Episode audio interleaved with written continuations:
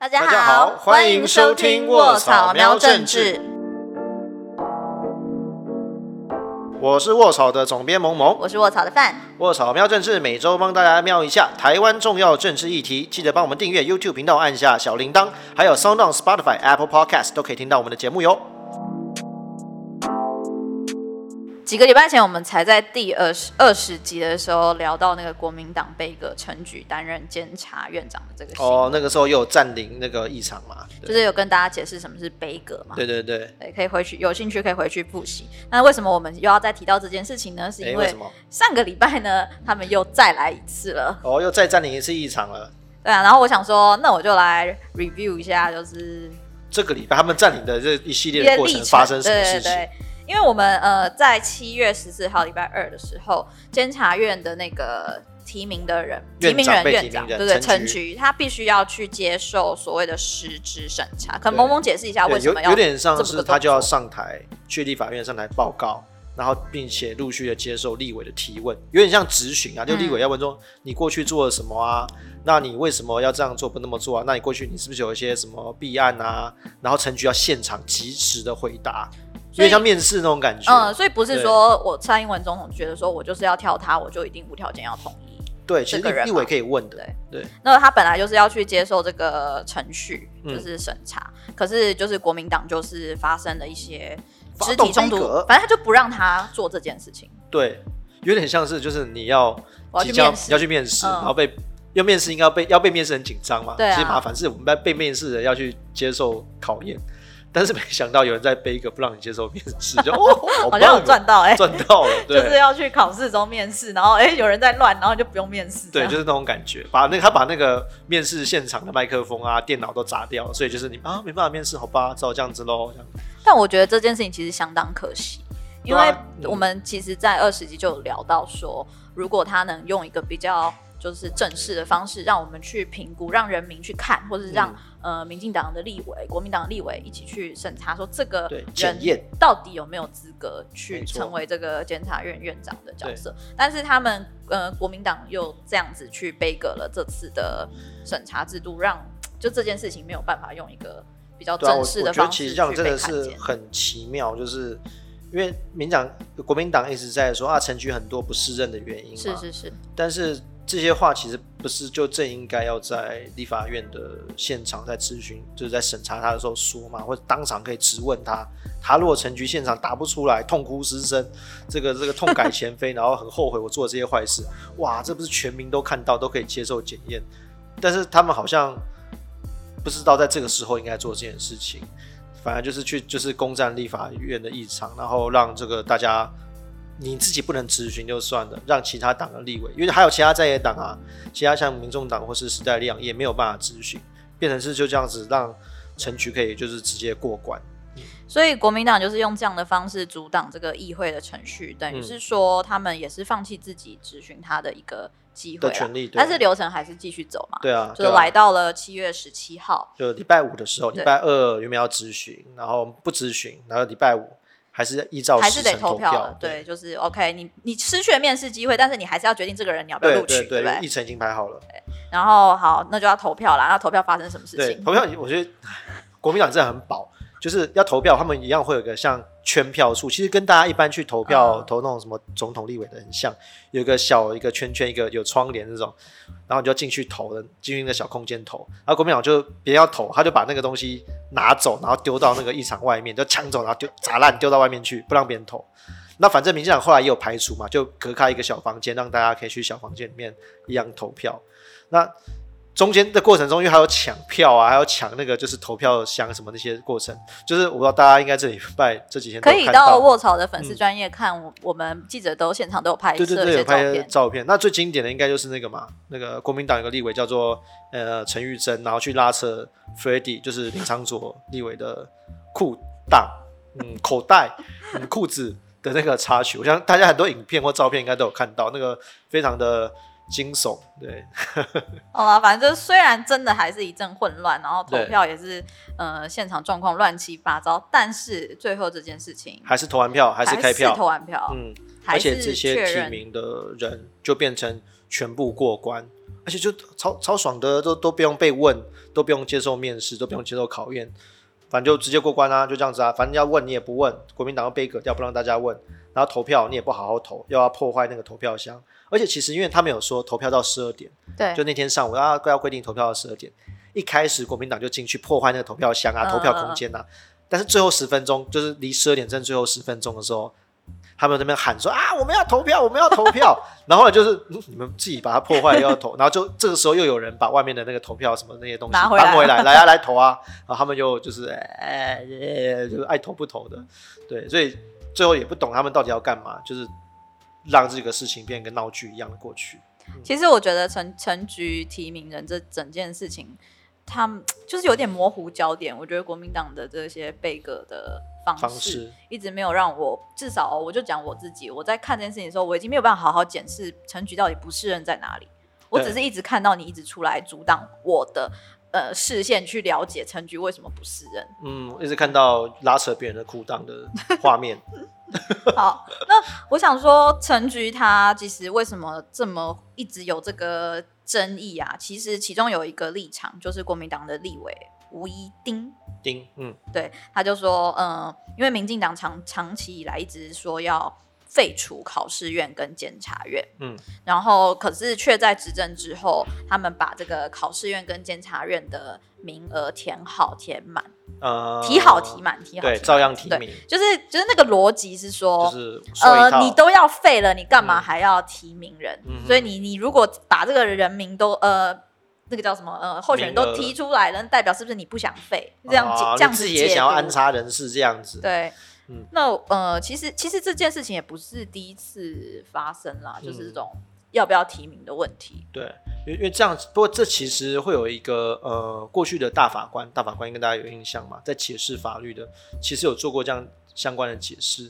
因为其实早在二零零五年的时候，那时候是陈水扁当总统，也是民进党。但那个时候立法院是呃泛蓝，就是当时包括国民党和亲民党的人立委比较多过半，所以那个时候的监察院他们有总统陈陈水扁有提名监察院的名单，就要提一个新一届的名单。但是呢，诶那时候的以泛蓝为主的立法院就是杯葛，就是他那杯葛也不是说我投票把你提名的人否决掉，哦，是他就是爱审不审，就你提名会有个提案进来嘛，嗯嗯，我就不处理。所以就很尴尬。你如果把我提名的人删掉，我就再提一个新的给你。是，还没有，我就放着啊，我就不处理，怎么样？这样子我总统我也没办法停薪的，因为我等于卡在你那边嘛，是人事上卡在你那边，然后你又不处，就是不处理这个同意权，所以整个监察院其实那个时候有三年多是没有监察委员的。呃，二零零五年到二零零八年，马英九上任，那完全没有感觉过他的消失。哎，对对对，那是另外一个问题。所以后来面对这个争议啊，就是大法官有做出一个解释，四四三六三二，就是说，总统如果消极不提名，或是立法院消极不行使的同意权，让监察院没办法发挥功能的话，这会让国家宪政体制破坏，是不允许的，宪法所不允许的。所以这个的解释的意思就是说。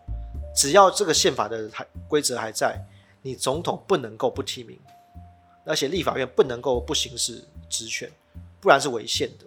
所以基于这样的理由，那个执政党还是说啊，就算我要废考监，但在废掉之前，我还是必须要完成我宪法上的义务。就是我该走的程序我还是要走啦，我不能因为说我就是立场是要把考考试院跟监察院给废掉，我就。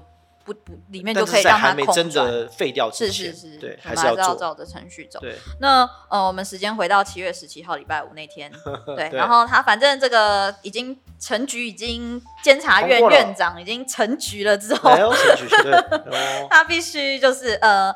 民进党就立刻发表了声明了，他们就是开始在声明说啊，希望朝野可以合作，因为国民党自己也讲嘛，说要在过程中对表达了 说要废考监这个立场，然后他们就说好，那就希望大家有这个共识啊，我们可以一起废除考试院跟监察院。那其实我我就问一个问题啦，嗯，因为我就觉得为什么突然要炒这个东西，就是为什么要废除考考试院跟监察院？哦。那为什么突然这个？当然，第一个为什么突然有有这个议题吵起来，是因为民进党提名，然后国民党想要悲歌，所以就不会重提这件事情。但是整个真的要讲废考监，大家开有法界学界开始讨论，其实这几十年来民主化之后，很多人都在讨论要废除考试院、监察院了。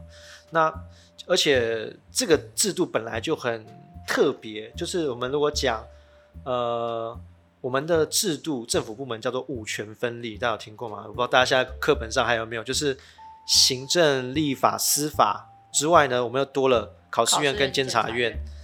那你会想说，哎，那这个制度当初设计是怎么来的？因为其实其他西方的民主国家，他们很多都不管是内阁制，就行政、立法一起，然后再一个司法。或者是以美国的总统制，就是行政、立法、司法分开，大多是三权分立。那为什么我们是五权呢？当初其实这个制定这个制度的孙中山，说实在的，他也不是学这个的，他其实就是觉得这个很炫，是？真的就是这样子。根据大家 其实可以回头去看，现在的小朋友可能不用考，但以前可能要读那个三民主义。他自己就是说，这个五权宪法是兄弟独创之见解。哦，就这个东西就是我发明的。那为什么呢？啊，因为呢，这个国外的三权制度啊，分立制度会造成这个互相互斗，会造成这个腐败。那所以我们要多两权啊，我们要把这个监察权的制度从这个国会、从立法院分出来，然后呢，跟我这个的伟伟中中华民族的这个。御史大夫制度很像，而且呢，这个我们就长久以来有这个科举考试制度，所以考试权很重要。我们要独立出来一个院叫考试院啊。而且其实我觉得在法理上啊，大家我们在讲不同权力之间的关系，应该有点像是互相制衡，不会让一权独大。所以比如说像行政、立法、司法之间就是互相制衡嘛，互相可以不要让对方有太大的权力。但是其实，在三民主义就是五权宪法精神哦，这个是以前国考会考的东西。哎，你你的那时代有考吗？我的那个时代，这样偷了我年纪年纪，好像没没有没有吗？可能有，忘记有没有？糟糕，我已经没有了，所以我其实完全搞不清楚这个三民主义在干嘛。就是三民主义五权分立跟三权分立的对这种观念是毫无观念的。至少我第一次来听这议题的时候，我就会觉得啊，干嘛改来改去？哦，我自乍听的时候这个想法，嗯，所以说我当当时以前在考这个的时候，还会提到说五权宪法的精神是在五权之间会怎样，不是五权制衡哦，是叫做分立而相成啊，就是互相扶持这样子。我说啊，come on，就是所以孙中山只是因为这很炫，听起来不一样，根本不同。那我们要有这个具有中国的当时的中国的特色的行政国家制度。好，那好了，那我们就还是要给人家解释一下吧，至少人家都创了，对不对？哦，创啊！那这么多年来，考试院跟监察院他到底在做些什么事？哎，考试院来，我跟你讲，考试院好，我先讲一个。我就是看考试嘛，然后我就以为他就是管国家，就是所有考试之事，对对那个国中小的月考、段考啊，早自习的小考啊。我以为想说，哦，那是不是大学联考啊，或者什么什么多艺啊、学测、全民英检啊，考试都要跟他报告，因为就是管考试嘛，只要就看字面上的意思啊，不然他要干嘛？对，然后然后其实他主要是在做那个国考，就是公务人员考试，仅限国家的。对对对，或是你考进去以后，你的公务人员的一些就是。全序就像你的你的位阶啊，你的这个保障啊，你的一些退休啊、任免的制度等等的，所以就是管公务员的对公务员这一块。可是我觉得这样就很小众哎。对，而且其实行政院也有一个部门叫做人事总处，你可以想象，如果一般公司就是 HR，嗯，所以等于是有些 HR 工作还要谈，就是有一个院独立要处理 HR 的一部分的工作。你想说哇，这个要一整个院去处理哦？你想想看，行政院下面那么多部会。在做这么多事情，那考试院整个院都在做，就是整个院也是一个一整个院，然后在做一部分的事情，这样听起来是工作有点重叠了，有点重叠，而且其实好像不值得一个院来做那么高的等级。那监察院呢？哎，监察院就是监督吧，就是监督呃公务人员有没有做错事情。对，那如果公务员做错事的话，可以弹劾啊等等的。但是立法院已经在监督行政院了。对。对，所以也是一样，有点有点重复，它一样都是监督行政部门的角色。而且大家可能有听过弹劾嘛，监察院弹劾某些公务人员等等的。他其实弹劾了这个公务人之后，他只是宣判说，哦，他这个事情有做错有罪，但是他要接受什么惩罚，还是要送到一个行政部门组成的会议，叫做公务员惩治委员会，现在叫做惩戒法院。就是，然后他那个惩戒法院或委员会才能够。去判定说，好啦，我给你警告一次啊，或是啊，我帮你停职等等的。所以其实监察院也只是宣判说啊，你有罪没有罪，真的要执行到什么程度，也不是回到对，也不是他们这个院来决定。所以到底有没有那么大的用处，需要一个院来处理？而且你刚刚前面提到什么有三年的空白期，对，就是即即便他们已经三年没有人在里面做事，好像实质上也没有影响到我们的日常生活。对。那为什么要吵着要废除？所以这废除有什么优缺点？嗯，但我们如果讲一些高大上一点的观点，就是说，因为五权宪法这种五权分立是本来就没有人在用嘛，那本来大多数国家三权分立这比较正常化的制度啊，那我们应该是要往正常化的国家前进。那再来另外一个就是一般人可能比较有感受的省钱。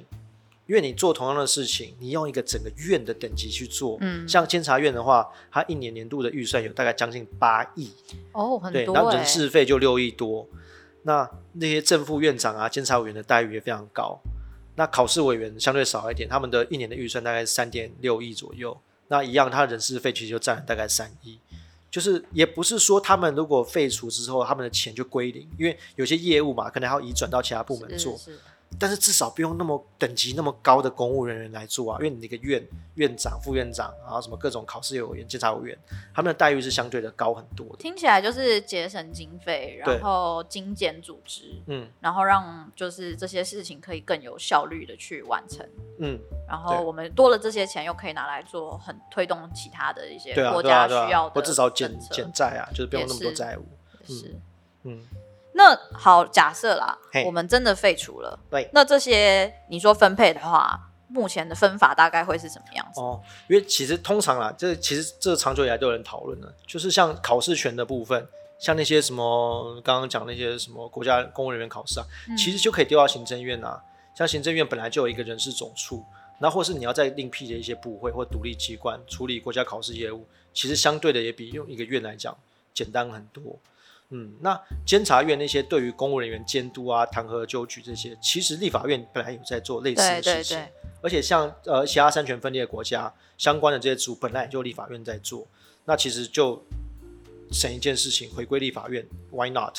对，嗯，就是效率可以更好，对，就不用那么多院啦，不用那么多公务员。那既然你看你你讲起来听起来好像，就是这本来就是一个。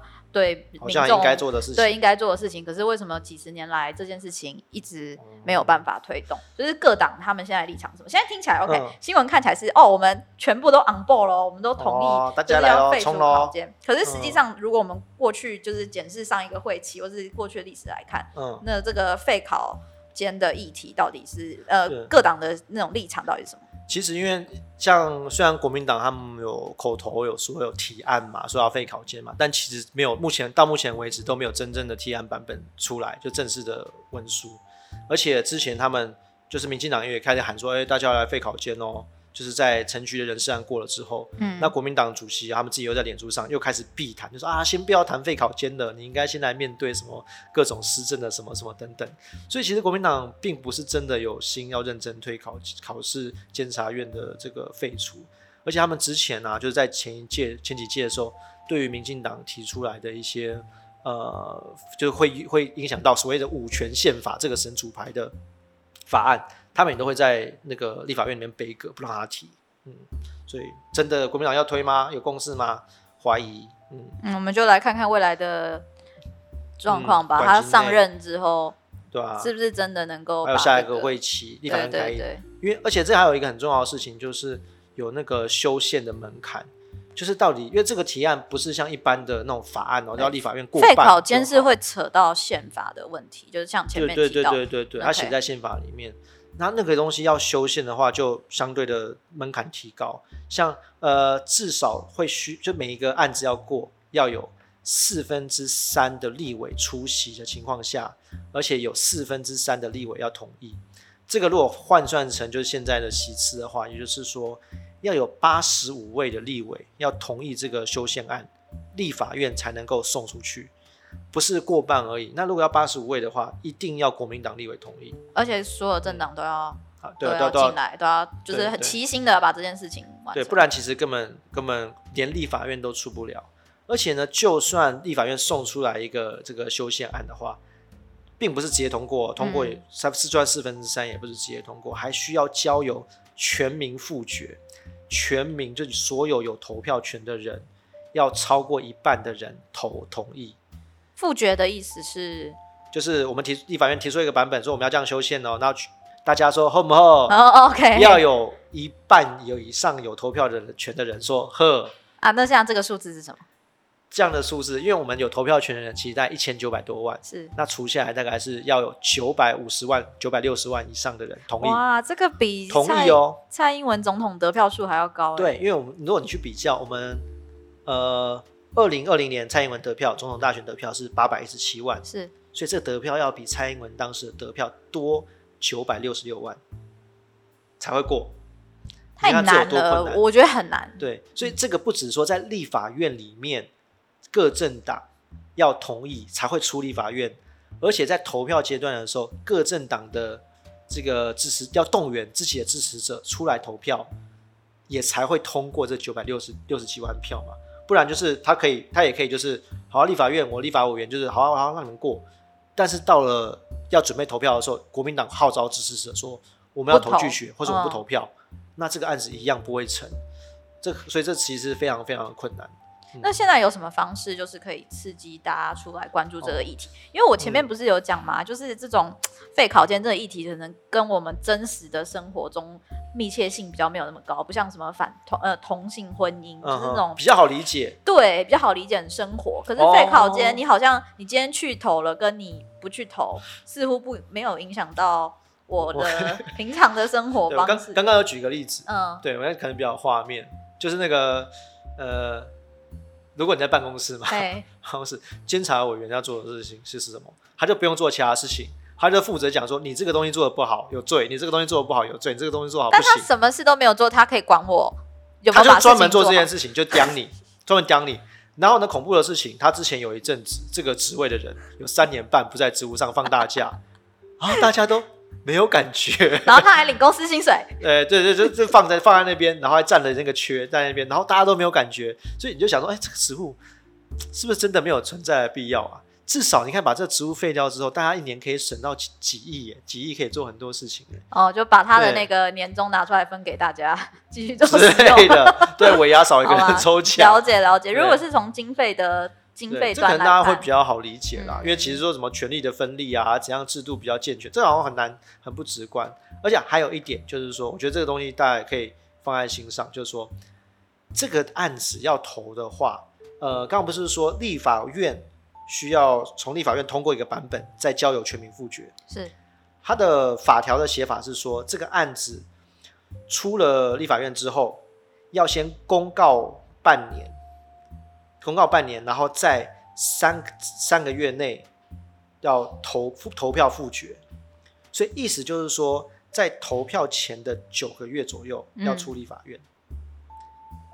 对，那如果要真的投冲高投票率的话，必须和大型的选举一起办。哦，对啊，因为我觉得投票率很难高。如果单纯只是出来投修宪啊，为什么要出来投？好烦，好热哦。对啊，对，所以。通常要想办法让他跟，比如说二零二二的年底有那种地方的大选嘛，县市长大选，顺便投一下，对，或是二零二四年初的总统大选，所以你要算，就是在这个选举前面的这个半年九个月中间，要从立法院推出，嗯哦，嗯，有点赶呢。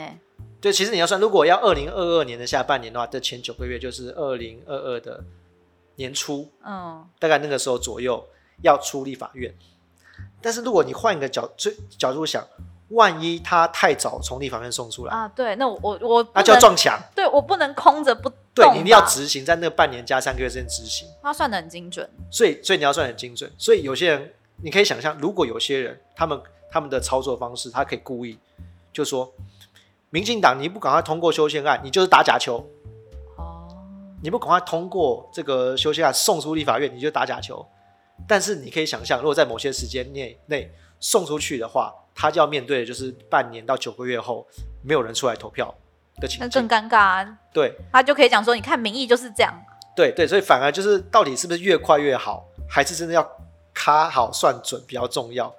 这个大家可能要小心，就是有些人可能会操作舆论说：“啊，你民进党都不推修宪案啊，你都不组成修宪难怪这件事情搞那么久都还没有。对，因为那个东西很多没嘎要顾。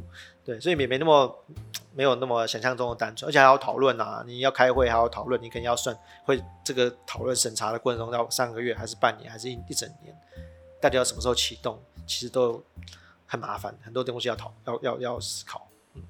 我现在很好奇，这一集播出之后，到底有多少人会对于废考间这个议题有一些回想？至少省钱，而且大家其实可以那个。那个去 Google 一下监察院，监察院的建筑物还蛮漂亮哦，对啊，很蛮美的哎，我有点日本时代留下来的，对，在忠孝东路中山南北路口，大家可以去看一下，蛮漂亮，最近才整修完。嗯，好啦，说到省钱，这个政府的用钱的方式啊，哦，这个已经题外话了，我们今天聊的已经差不多了，对，因为我们办公室今天就中午就很期待，因为大家有一些同事一起去申请那个易放券，哦，易放券，就是政府最近推了很多各个产业的，哦，有的没有的券，对，然后你都要去下载 APP 或是你要去上网登记，你才有这种呃获得这个易方券的资格。因为毕竟它的方式是跟振兴券不一样，不是人人不是每个人都有。对，然后反正就公告出来啦，然后就是一家洗一家。一家难过，you 啊，就是没有没有抽到啊。我个人是有抽到了，所以我就 属于那种，我就属于那种，哎，很开心有抽到。然后我就跟萌萌来聊这件事情，说就是就是，反正我就是很开心来，就说，哎，我觉得这个好像很好玩呢。你看他是用抽奖的方式啊，还有直播啊，然后让这个变得很可爱啊。对，这样子。可是后来我觉得萌萌有跟我讲一个蛮有趣的论点，让我反省了一下这整个制度是有什么问题。对，其实我觉得大家也可以真的去思考，因为其实这个东西，但把把它设计的很好玩、很有趣，很像玩游戏一样。但其实政府在发任何钱的时候，其实他发的是你的税金。嗯，他就是你会觉得哇，我没有抽，我没有抽到就算了，我有抽到是赚到。没有，你没有抽到，就是你的你的钱被拿去补助那个有抽到的人。是。那为什么？如果你想说过去不管消费券或者是振兴券，它的规则至少人人都有。嗯。那每个人都拿到，那是公平的。那政府可以当庄家自己开乐透抽奖，把一群把其中一半的人的钱拿给另外一半的人吗？对吧？他等于是在做这件事情嘛？是是是。对，所以我觉得其实大家有时候，当然了，不管是政府也许防疫啊，或者很多的行政措施，也许做的不错，但是也许也不能停止去思考，就是说，其实大家真的要想一下，要是要监督一下政府，就是有一些措施，也许他把它包装的很可爱，包装的很有趣，但是你要去想，他们真的可以。这样做嘛？政府有权利把你的纳税钱用抽奖的给一部分的人，然后另外一部分人不给嘛？这就是开乐透嘛？嗯，政府有权利做这件事情嘛？没有，他有经过你同意吗？没有，有吗？对不对？就忘记反省了哎。对啊，因为我是记得变得很好玩嘛。我是因为你有抽到，对我又抽到变记得。你去问其他没有抽到的人，对不对？我没有抽到，还是不是就说对，有道理？萌萌讲的有道理。我为什么拿来钱？我就分两百块给他。对，你说我们都有缴税，分给全公司。所以真的啦，就大家其实不要因为就是这个什么，也许喜欢你认同这个政府的很不不一部分的理念，就忘记了其实还是要继续监督。他们并不是每件事情做的都是对的。我希望在网络上可以看到像萌萌这样子的评论。哎，我不敢泼我自己的脸说，好恐怖。但是我觉得现在就是因为我们录音的，我录音的时间刚好是这个正行呃这个一方券刚抽完的时候。然后现在我刚刚看了新闻一面倒，就是说哦这个很很可爱啊，很棒啊，大家收到很开心，然后就完全没有其他讨论，因为毕竟拿到钱就是好像大家拿到你没有拿到，可能也不会想太多，就啊可惜哦，下次有还有第二轮对不对？对，有第二轮继续抽，还有很多其他奖。对啊，还有什么动资券啊？还有什么农委农农油券啊？农油券的客客客家对各个部门都有自己的纾困的券。因为呃，最近就是真的是前一阵子疫情，然后台湾整个经济要振兴振兴，需要需要大家一起努力花钱。对，大家要去思考啦，不不一定不一定说大家要很焦，就是那种很很一定要批评政府，但是不要停止思考说政府可能做的是错的，还是需要我们的监督。嗯。那我们今天聊到的内容都会放在我们的连连接，对，哎，那个叫什么啊？参资讯栏参考资讯，对。然后我这次还是会记得要把那个。问卷放下去，因为我是希望大家可以继续填。对啊，对啊，有填过的继续填没关系。哦，也可以，然后没有填过的，就是也可以帮我们填一下，就让我们思考说，毕竟我们都已经做到了二十三集，哦，真的很多哎。然后接下来我们还可以再怎么努力去调整，不管在议题上面，或是有没有什么新的内容，你们是有兴趣的。然后如果你喜欢我们今天的内容的话，请你一定要订阅我们的脸书、IG，还有我们的 YouTube 频道，开启小铃铛。对。那最后最重要的呢？喜欢我们的内容的话，一定要定期定额支持沃少做更多更好的内容哦。那我们就下礼拜再见啦！下礼拜见嘞。拜拜，拜拜。